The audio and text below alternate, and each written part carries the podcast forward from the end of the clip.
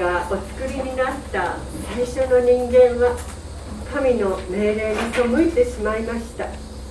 神様を神様としないで神様に背中を向けてしまいました。でもそうなる前はどうでしたか？2人は神様を信頼する思いでいっぱいでした。自分を作ってくださって素晴らしい園に置いてくださって妻を与え夫を与え素晴らしい仕事を与えてくださった。聖なる神様なんて素晴らしいんだろうって思ってました。それが欺く者サタンの声に耳を貸してから罪を犯してしまってから2人の心に恐れが入り込みました。神に背いたっていう後ろめたい思い恐れ。これでは神の前に出ることはできない。っていう恐れですですから今日もまた神である主が園を歩いておられる音を聞いたと近づいてきますが人は神を避けようとしました。園の木の間に身を隠したであります。音でありますが3番まではここ声って訳してありましたそのことがこのページの下にあります。あるいは声。でもこの言葉は音とも声とも訳している言葉なのでですが主が歩いてこられる足音のことなので音と訳と方がやはり自然かと思います。人は神様のたった一つの命令を破って自分を責める思いがありました。取って食べてはならない。この起きて命令を無視することは神様と無関係に自分の幸せを判断するということでこれは作り主である神様を神としないことです。それなのに掟を破ってこれをいつもと変わることなく近づいてくる神の足音を聞いて痛いほど思ったのではないかと思います。さて神様こうおっしゃいますあな。たはどこにいるのかこれは人よあなたはどこにいるのか？って問いかけました9節これは人に呼びかける時の言葉です。どこにいるか知らないのでどこにいるのって尋ねているわけではありません。神様人がどこに隠れているか知ってって呼びかけておられます。あなたはどこにいるのか。実際何が起こったか。人が何をしたか。全部分かっていて声をかけているんです。これに似たことが創世紀4章9節ってところにちょっと恐ろしいことですが出てきます主はカインにおっしゃいましたカインっていう男の人あなたの弟のアベルはどこにいるのか神様はカインが弟アベルを殺したことを知っていて尋ねましたさ今日の3章9節はこれも人がしでかしたことを知っていて神様説明を求めているんです全地を裁いている主なる神様があなたは何をしたのかって尋ねているんです。こう聞かれたら自分がしたことの説明をしなくてはなりません。2人は罰が悪そうに姿を現しました。神様にどんな返事をしたんでしょう神に呼ばれてしまったので身を隠したままだったでしょうか？表したんでしょうか？うん答えているんですが男は仕方なくこう答えました。あなたの足音をその中で聞いたので自分が裸であるのを恐れて身を隠しています。恐れて身を隠したのは本当だと思います。彼の前に罪を犯したのですからね。けれども自分が裸でいるのを恐れて身を隠しているこれは本当でしょうか？裸なので恐れて隠れた。まるっきり嘘ではないにしても罪を犯しましたって率直に認めた言い方ではありません。自分が罪を犯したということに真正面から向き合うのではなく罪を犯した後のこと裸だって気づいたことの方に話をそらしています。けれども神様は人が自分の罪を素直に認めるのを期待して声をかけたはずです。でも人は罪を犯したためもはや何か身にまとわないとしないと落ち着かない状態でした。だからそういう意識があって自分が裸でいると口にしたのかもしれません。でも実は裸であるのを恐れて身を隠しているって言っていることそのものが神に背いたという実は証拠であって神を罪を神様の前に犯したことを表していました。そこで神様次にこう言います。あなたが裸であることを誰があなたに告げたのか。あなたは食べてはならないと。私が命じた日から食べたのか。これは罪を犯した本人に罪の告白をするように進めている大事な言葉です主よ私はあなたに罪を犯しました。と言って自分から進んで罪を認めることができるように神の方から問いかけています。ところが男は何と答えたで。しょうはいあなたの命令に背いて食べてしまいました。ではありません私のそばにいるようにとあなたが与えてくださったこの女があの木から取って私にくれたので私は食べたのです。それが答えでした。罪を犯した。素直に認めるせっかくのチャンスなのにそれをしません。自分がしたことの責任を他の人になすりつけています。人は自分のしたことの責任は負わなくてはなりません。誰か他の人の責任にしてしまう。ことはできません。けれどもどうでしょうね。このような場合他人のせいにするということ。実は人がごく普通にやってしまっていることなのではないでしょうか。男はこの時女のせいにしています。それだけでしたでしょうか。いいえ。私のそばにいるようにとあなたが与えてくださったこの女って言ってますこれでは元はといえば神様。あなたに責任があるんですって言っているのと同じです。こういうところ読むと罪は人を神様から引き離すものだし人と人との間も引き裂いてしまう。そのことがよくわかります。素晴らしい作り主である神から人を引き離す。自分が愛している配偶者妻からも引き離す。それが罪です。人は自分のしたことを素直に認めて悔い改める代わりに神が与えた境遇や環境のせいにしました。この時神様人がしている言い訳に対して黙っています。神が黙っているのはそのような言い訳を神が受け入れないことを表していますでは女はどうでしょう神からあなたは何ということをしたのかと聞かれると蛇のせいにしています。蛇が私もともと人間と他の生き物との間に持っていたのはいい関係だったんです。けどこの時それが壊れ失われてしまいました。私たちの周りを見るとどうですか？ペットは別として多くの場合動物は人間を恐れます。人間は動物を恐れます。そんな関係になってしまいました。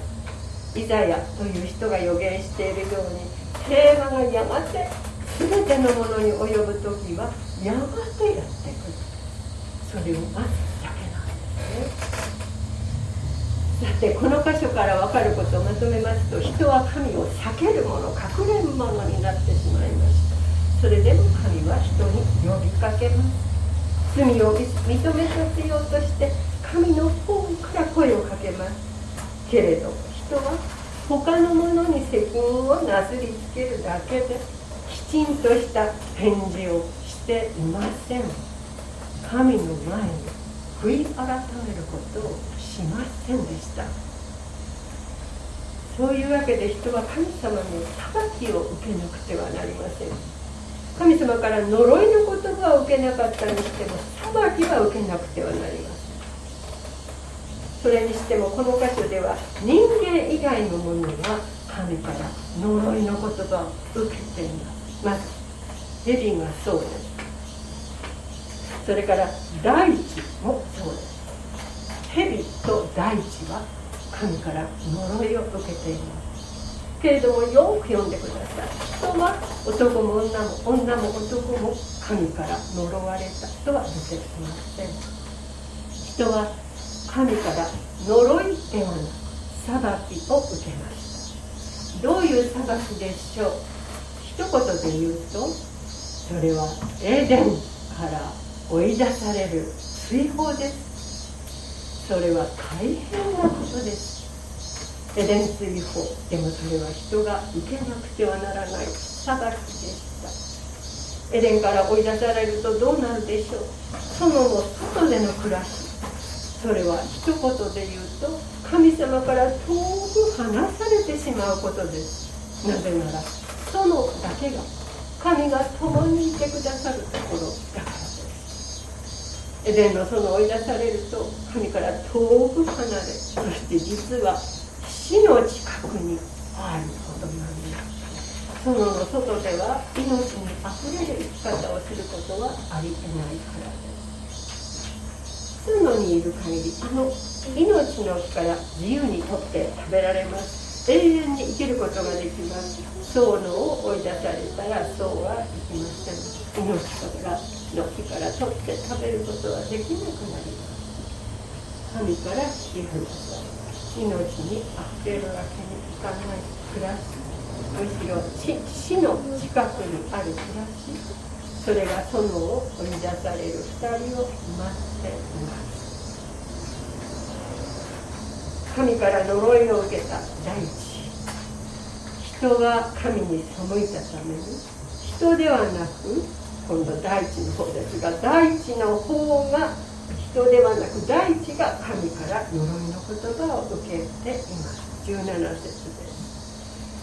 食べてはならないと私が命じておいた木からあなたが食べたので大地はあなたのゆえに呪われる。と神様おっしゃいましたどういうことですか？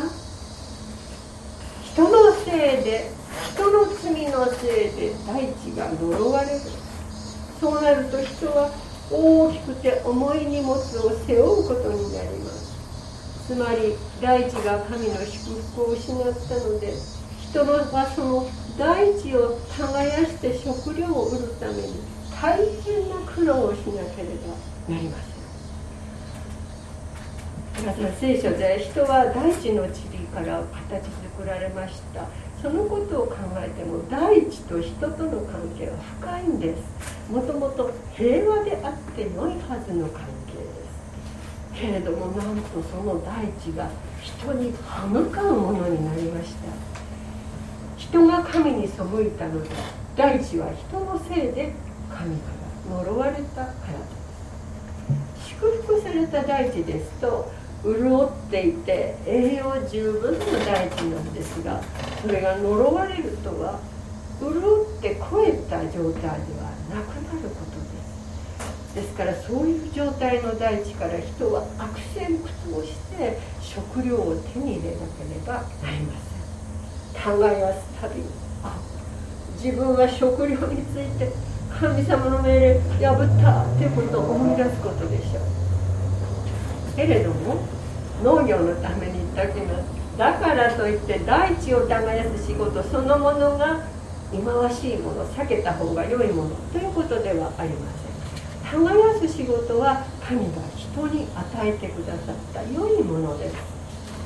耕すっていう仕事が問題なのではなく大地を耕すのが根気のいる仕事になったその苦労が問題なの。です神様おっしゃいました。大地はあなたに対して茨とアザミを生えさせる。アザミ素敵な花でつけますけど実はこういうことですね。あなたは野の草を食べる。もはやエデンの木の実ではなく野の草が食料になるんですけれども茨とアザミが待ち受けていてその邪魔をします。茨アザミがはびこるところでは太陽の光も水も土の栄養も横取りされてしまうので野の草に食料の草に行き渡らなくなってしまいます。もはや大地は潤いのある超えた大地ではありません人に対して協力してくれない大地です。ですから人はとても大きな苦労を背負わなくてはなりません。あなたは一生の間苦しんでそこから食を食事を得ることになる。エレンの園の外で人はこの苦労を味わうことになったさてもう一つ大事なお話ですね。一つ前の16節を見ますとここに別の苦しみのことが出てきます。子を産むものの苦しみです。この苦しんで子を産むっていう苦しみには17節の食料を手に入れるための苦しみの場合と同じ言葉が苦しみ出てきます「It's a bone」っていう言葉なんですけど「It's a bone」あなたは苦しんでこう産むって神が女におっしゃった苦しみもあなたは苦しんでそこから食食べ物を売ることになると男におっしゃった苦しみも苦しみを表すところに同じ言葉「It's a bone」は来ていますどちらの苦しみも大変ですね。この2つを人はエデンの外の暮らしで味わうのです。そしてこの同じく16節には苦しみとうめきという言葉が出てきます。一つながりで苦しみとうめき。ですのでここは身ごもりの苦しみとこう一語で訳すこともできます。つまり苦しみとうめきっていうのは子供を身ごもることはらむことの苦しみの全体を指しています。人生のことだけではないのです。身ごもりの苦しみつまり子供を持つことで始まるいろいろな苦労の全部のことです。皆さん幼い子供を危険から守って大事に育てていくって大変な苦労ですね。歩道にあの園児が歩いてたら車が突っ込んできたなんて本当に怒ってしまいますね。大事に育てていく苦しいんです。それが身ごもりの苦しみハラミの苦しみと言われているものですね。ところでしばしばこの身ごもりの苦しみ食料を手に入れる苦しみは神が与えた罰だって受け止められることがありました。神に命令に背いた者にはこういう罰がふさわしいって言って神様が下した罰の処方箋罰。それが身ごもりの苦しみや食料を手に入れる苦しみだって考える考え方です。けれどもそれは正しくありません。このような苦しみが罰なのではありません。神の命令に背いた2人への罰。それはエデン追放なんです。それが罰でした。この産み育てる中での苦しみ食料を手にしていく苦しみそれはエレンの外の暮らしでは避けて通ることができない。エデンの外につきものなんです。そこにくっついてるんです。神が共にいらっしゃらないっていうところではそうなってしまう。そのことを神はここであらかじめ述べて予告しておられるわけですですから苦しみ自体は罰ではありません。エデンから追放されるっていう一大事それが神の下した罰でした。ですのでどういうことになりますか？食料を得るためのやり方いろいろ工夫したりすること。子を産み育てる上での準備をしたりすることを神の御心にかなわない御心ではないと考える必要はないということである。うんそれにしても23節で言われているこのエデン追放神のいらっしゃる外から追い出されるこれはこれ以上ない重大で激しい変化をもたらしますそれは強調してもしきれません。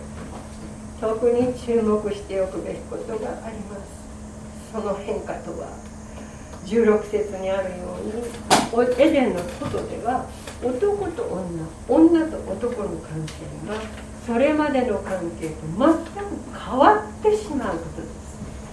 もともと女と男は神によって同等のものとして作られました。骨からの骨肉からの肉なので同等救い出す者同士向き合う同等なんです。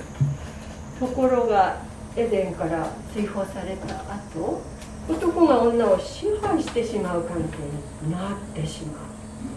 人が神の命令を破ったために人が罪あるものに堕落してしまった現れ。罪あるものになり下がったことの現れとしてそういうことが起こるのです。ですから16節の「彼はあなたを支配することになる」という神様の言葉は罪あるものになってしまった人間の姿のことを言っているのです。男は女を支配するようにと神が命令しているのではありません。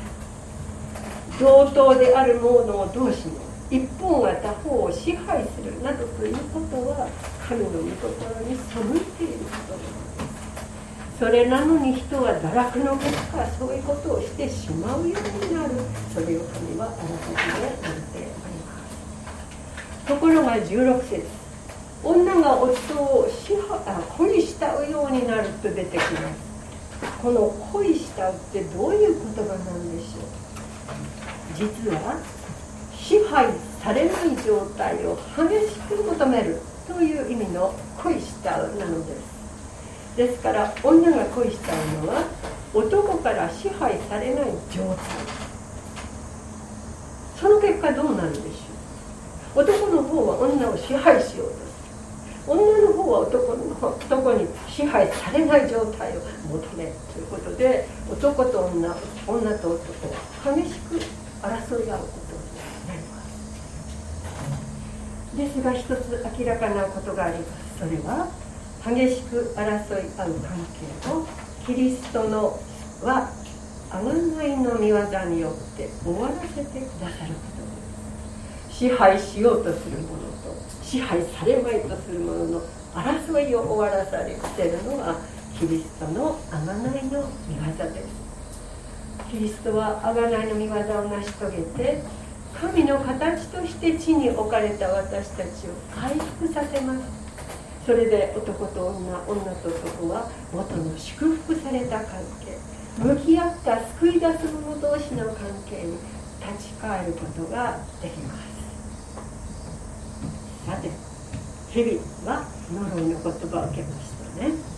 14節お前がこのようなことをしたのでどんな家畜よりもどんな野の生き物よりも呪われる蛇はその後どうなったでしょう。お前は腹ばいで動き回り一生地を食べることになる。と神様おっしゃいました。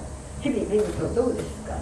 今神様がおっしゃった通りの姿して地を這いつくばっています。塵を食べるとか塵を舐めるっていうのがもうこれは惨めで恥ずかしい状態を指す言葉で聖書で他にも出てきます。詩編72編9節けど王様の敵は塵を舐めますようにって出てきます。これは王様の敵が惨めで恥ずかしい状態になることを王様のために願うことですね。ところで15節。蛇の子孫と女の子孫との間に敵意を置くっておっしゃいました。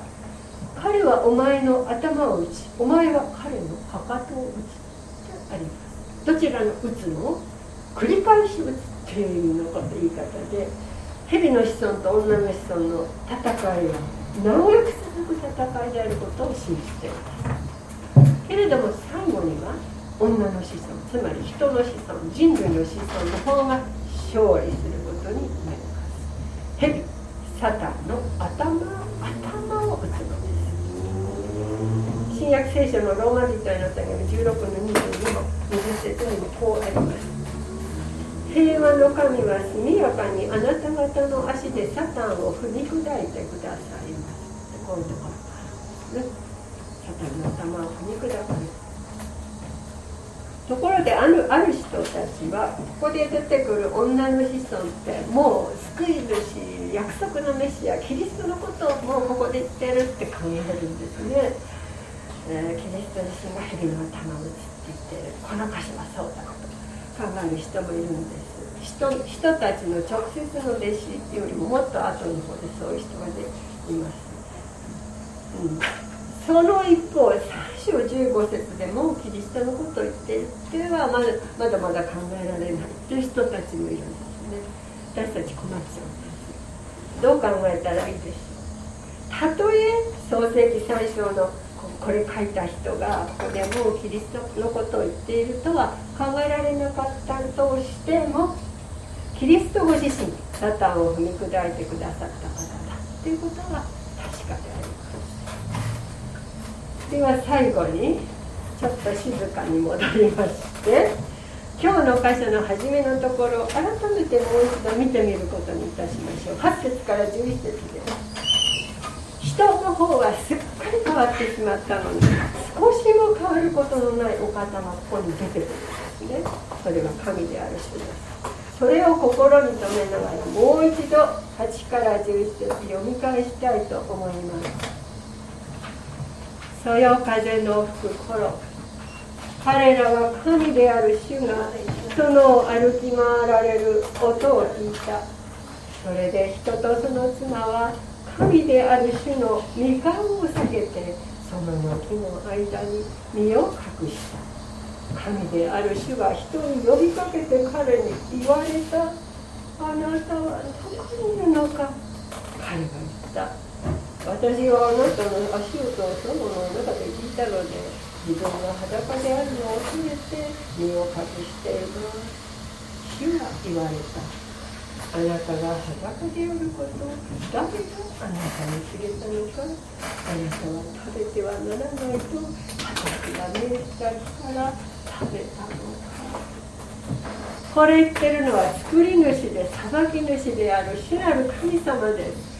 ここに登場する神様今も変わることなく人との間に交わした約束はきちんと守るお方なのでそのことにも少しの変わりはありません。しかも神は失われたものをあがない出す方ですあがない出す方である神主は失われた隠れたものを求めてこうおっしゃるのです。あなたはどこにいるのかそう聞かれて人は答えます。あなたを恐れて隠れます。そう答えざるを得ない呼びかけでした。厳粛な中にも厳かな中にも厳かな。尋問であったのにこのどこにいるのかっていう言葉の中には物柔らかな響きさえ聞き取れるそういう呼びかけだったのではないでしょうか。だから人は物陰で黙りこくっていたのがやっとの思いで口を開くことができました。神様背を向けて神の命令を神の命令とも思わずに布団にも破ってしまった人に対して神は怒りを燃え上がらせても当然でした。しかし神様怒りのもとによって当然にのこの失われたものにご自分の方から求めて探し出して呼びかけます。あなたはどこにいるのか。どうでしょうか？今も神様は失われた人を探し求めて呼びかけていないでしょうか？皆さんの中にその呼びかけを今日自分は聞いている。そう思っている方はいらっしゃらないでしょうか？またすでにこのお方を信じて従う歩み歩みに入った一人一人はこのお方の愛にますます応えたそう思わされないでしょうか。お祈りをいたしましょう。天の神様あなたは背いたものを探し続け近づいてくださる方です。あなたの厳かな呼びかけを聞いたらあなたのもとに立ち返るチャンスだと気づくことができますように助けてください。またすでにキリストの取りなしがあってあなたのもとへ立ち返ることを許された一人一人。はキリストへの感謝の心をいよいよ深めることができますように。感謝にあふれこの今週の歩みを進めることができますよう憐れんでください。キリストの皆によって祈ります。アーメン